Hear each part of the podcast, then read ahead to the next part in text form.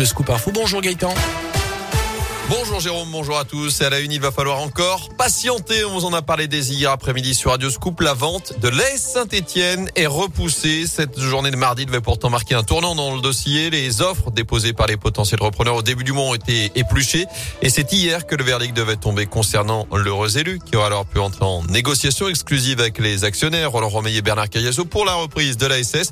Sauf que personne n'a été retenu, Anthony Perel. Oui Gaëtan, puisque KPMG, le cabinet d'audit qui gère cet épineux dossier de la vente de la S Saint-Etienne, a estimé que les garanties juridiques et financières apportées par les candidats étaient insuffisantes. Autrement dit, il n'est possible pour personne de rentrer en négociation exclusive avec les actionnaires pour racheter le club. On est donc revenu au point de départ.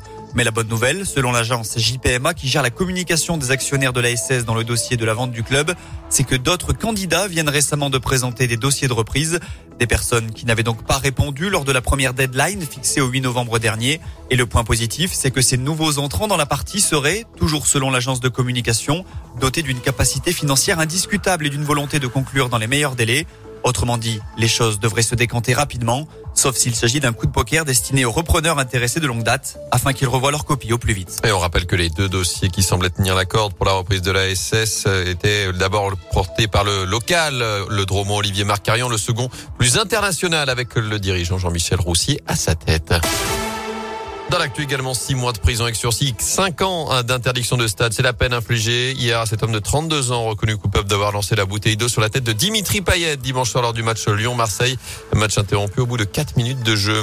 La justice doit rendre également son délibéré dans la journée dans l'affaire de la sextape de Mathieu Valbuena. Le procureur a requis 10 mois de prison avec sursis et 75 000 euros d'amende à l'encontre de Karim Benzema accusé de complicité de chantage.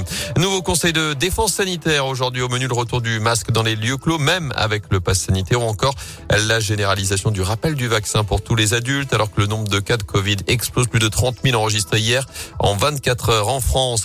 À suivre ce coup dur pour Wish, l'application et le site de vente en ligne vont disparaître des grands moteurs de recherche en France. Les services français de la répression des fraudes ont demandé le déréférencement de cette plateforme à cause de la présence de la vente de produits jugés non conformes et dangereux. L'accès au site de Wish sera toujours possible uniquement cette fois-ci en tapant l'adresse directement dans la barre de recherche. 啥？Retour au foot côté terrain avec la belle opération de Lille en Ligue des Champions des Lillois vainqueurs 1-0 face à Salzbourg. Hier, ils se retrouvent en tête de leur groupe avant la dernière journée de la phase de poule. Ce soir, le PSG se déplace à Manchester City pour valider sa qualif pour les huitièmes de finale. Ce sera à partir de 21h. Enfin, c'est parti. La mission de la NASA est lancée pour détourner un astéroïde. Une première pour l'agence spatiale américaine. Le vaisseau de la NASA qui doit s'écraser dans 10 mois désormais volontairement à la surface d'un astéroïde est parti hier de euh, Californie. Une mission qualifiée de défense planétaire. Dans dix mois, donc, le vaisseau frappera sa cible. On se croirait dans Armageddon. La cible qui sera alors située à 11 millions de kilomètres de la Terre. C'est le moment où sa distance sera la plus proche de nous.